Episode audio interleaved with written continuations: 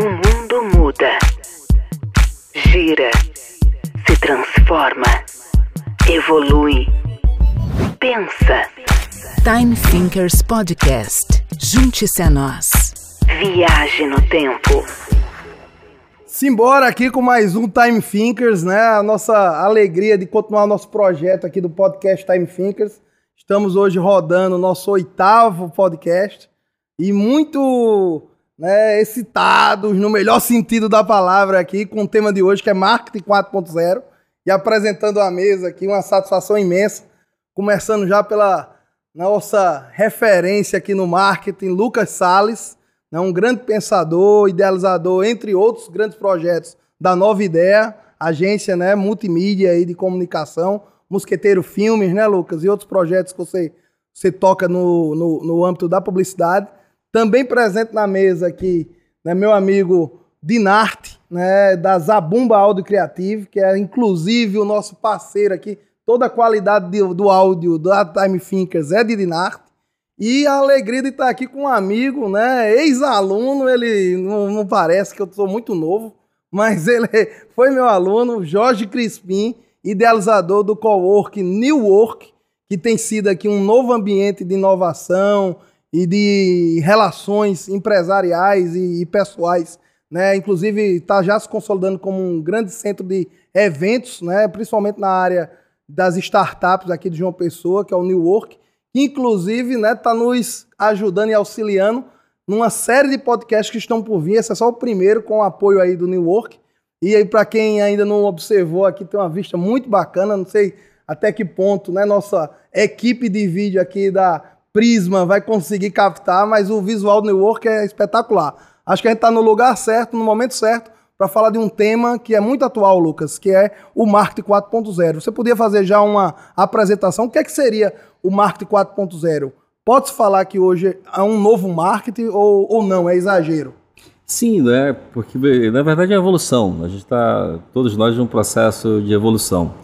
E esse, esse termo foi cunhado por Philip Kotler.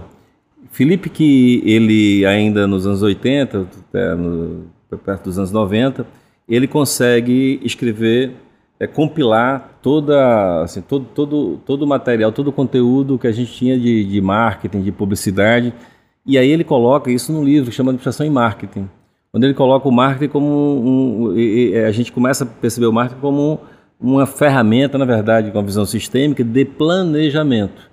Você o marketing as pessoas veem, viam apenas como alguma coisa de perfumaria, confundiam com publicidade e tal. E ele coloca como é, da, administração, como uma, uma, uma é, habilitação, uma área de conhecimento da administração de empresas. Né? Você tem finanças, recursos humanos e o marketing. Foi Felipe Kotler com e aí você tem a evolução do marketing e você tem N variantes. Você já tinha, né?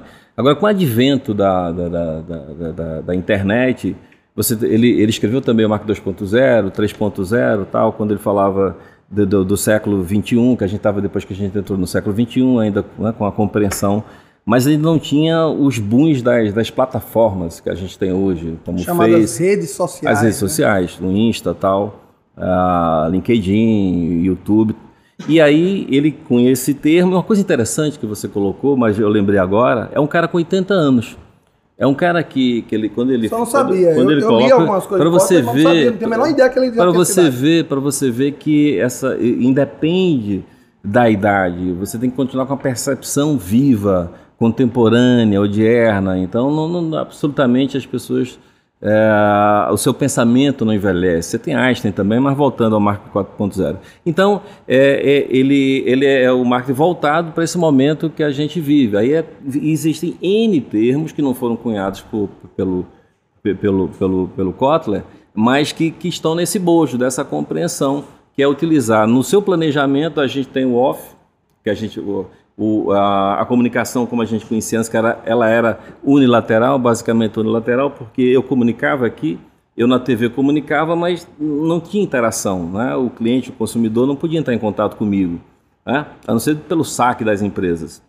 No outdoor a mesma coisa, nas mídias de apoio, no rádio com um pouco mais de interação, mas qual é então assim a, a grande é, o grande passo, assim, a, a grande sacada a grande possibilidade das, do, do Marco 4.0 das redes, essa interação e você medir isso a partir de análise de dados que hoje você tem, aí a possibilidade do Big Data, né, que você pode fazer na, na com, com, análise de dados, uh, o monitoramento, né, é, lead, ou seja, gestão de lead, transformar isso. Eu acho que esse é um, é um ponto muito, muito significativo, né?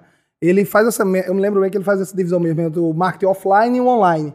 Inclusive, ele defende a convivência, é, né? que é, os dois são importantes. Mas os dois são importantes. Mas me parece que o online ele é muito reativo. Né? E, e esse é o desafio do, do novo profissional do marketing. Para o bem ou para não. Ou para mal. É. E, é, e, é, muito pior. Não, não que não seja. Né? É lógico que é bom quando eu acho que uma campanha se torna um viral, uma coisa desse tipo. Deve ser muito bacana para o publicitário. Mas o desafio também é você jogar alguma coisa e receber aquela crítica, às vezes, dura na lata e saber conviver com ela. E ter o desafio nisso tudo, como o Kotler colocava, de criar advogados de uma marca. Isso, perfeito, perfeito. Aí vem, eu entro agora o marco da internet, aí entra a questão ética. Agora, rapidinho, o, o Insta isso, que agora. Isso aí do, do feedback negativo, inclusive é o que eu mais escuto hoje dos CEOs, assim, dos CEOs de grandes empresas, eles falam que o melhor cliente para ele, que possa agregar e possa construir para a marca dele, é o cliente que, é, que fala mal da empresa dele. Quando vai marcar o NPS, marca entre 0 e 6 que é quando 0 a 6 é quando é um detrator. O NPS, vocês sacam, vocês sabem o que é o NPS? Vocês sacam, to, sacam todos? Eu acredito que, é, que o NPS, pelo é, que eu aprendi, é o Net Promoter, Net Promoter Score. Score. Mas o que é, que, é a pergunta única, aquela pesquisa rápida de fazer, uhum. para você saber como é que é avaliar a, a, a, experiência de consumo do teu cliente e tal. Então, é, hoje você trabalha, hoje as empresas devem trabalhar, tem sistemas não é, muito, é, muito legais. A gente, nós somos, desenvolvemos um que chama Levante, nós somos sócios desse sistema Levante, e aí a gente oferece o mercado, depois entra em contato com a gente. Algumas empresas a gente até oferece para degustação. É, ou seja, cada vez mais você compreendendo isso, você compreendendo aqueles que, que até não gostam da tua marca, que detratam a tua marca. Agora, o detrator, ele tem, tem é, é, existem variáveis, tem, às vezes ele, ele não volta. Então, o, o, o, quanto mais você puder, né? Compreendê-lo para que evite chegar nesse estágio, melhor ainda desgaste, é justamente, porque o desgaste é muito por maior. isso que os CEOs gostam dos detratores, porque eles vão descobrir qual é a falha que a empresa tem, eles dizem assim, quando tem um detrator, a primeira coisa que eu quero fazer é falar com eles, qual, que... qual, foi o seu problema, gestão o que aconteceu? de crise, gestão o que aconteceu? Me diga aí, porque assim eu evoluo minha marca e evoluo isso, minha empresa. Isso, eu acho que esse, esse momento de transição, voltando um pouco no que foi falado, é o que assusta, né? É um momento que a gente fala ainda de online, offline. Né? Parece que existe uma tendência daqui a pouco de não se falar mais em offline, somente online. Pelo menos é o que o panorama é, parece nos mostrar. Mas esse momento de transição é o que tem deixado muita gente atônito e tal. Ah, o medo do desconhecido, né? De, que agora a gente passa a conhecer e dominar um pouco, e eu acho que aí já vai acalmando um pouco o mercado e clareando os caminhos eh, que as agências, por exemplo, podem trilhar, eh, mostrando novos serviços, novos trabalhos, novas funções, a nova importância da agência. A agência não deixou de ser importante.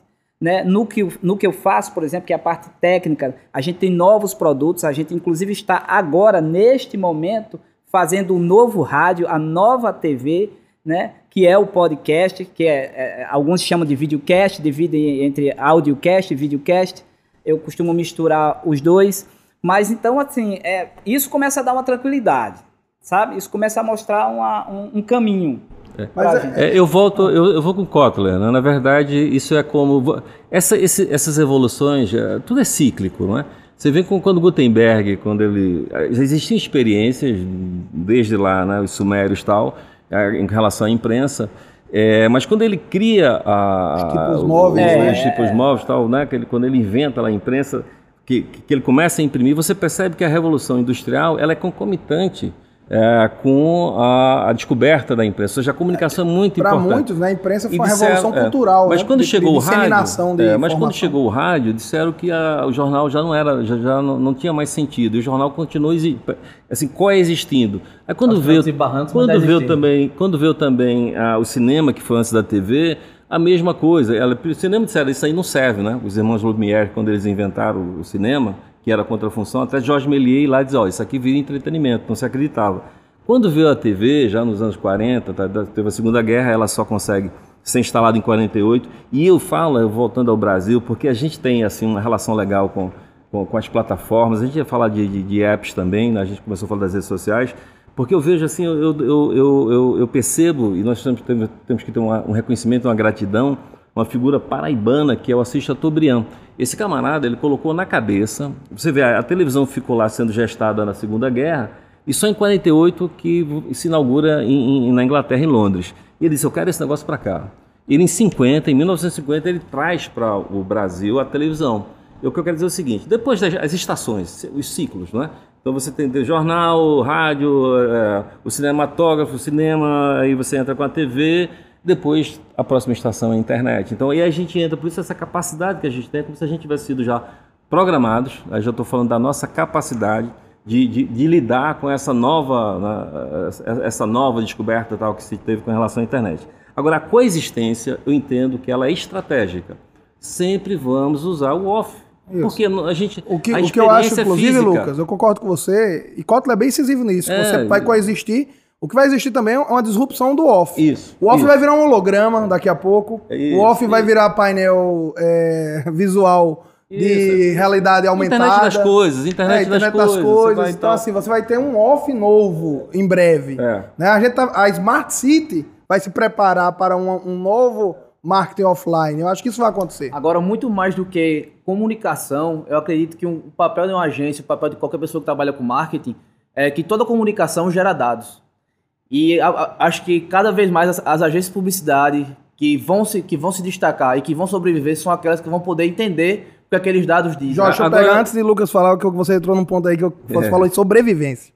E uma coisa que eu acho muito paradoxal, Dinarte, é o seguinte você ter hoje um desafio tão grande que é trabalhar com tanta informação e com novas plataformas, todo mundo unanimemente entender que não existe negócio sem marketing. Eu acho que hoje é, é uma, uma premissa que ninguém é contrário a isso.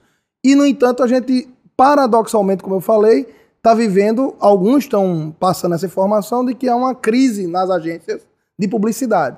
Inclusive, tem gente que chega a dizer que as agências hoje estão concorrendo com as digital influencers, estão concorrendo com, com essas novas personalidades, né, celebridades a, é, a, do online. Mas a que ponto? É, eu não. Eu disse é paradoxal, só para terminar meu raciocínio, é porque tudo isso envolve um, um, um quê?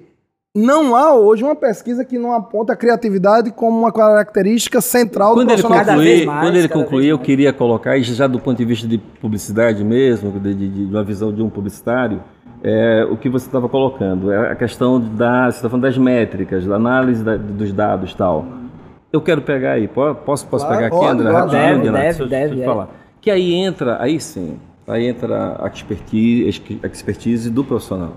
A criatividade, tá. Eu tenho, eu, eu, sou criativo, todos nós somos criativos, mas na publicidade a minha criatividade, ela está a serviço do resultado. Então eu tenho que ter informação. Cara, eu tenho que ter, eu tenho que ter cultura, não é? Não, você não faz à toa, não é qualquer um que faz. Então, e, e esta é a diferença. Então, tipo, eu pego esses dados, o que é que eu vou fazer com ele? Então, com eles, com esses dados aí. Então, aí eu vou usar a minha criatividade e a minha, com, a minha, com as informações que eu tenho, um planejamento estratégico para bem posicionar isso. Esta diferença, essa diferença, essa é a diferença entre os profissionais. Aí eu acho que aí reside, aí que, que, que a gente chama de competência em qualquer, em qualquer era, em qualquer época tal.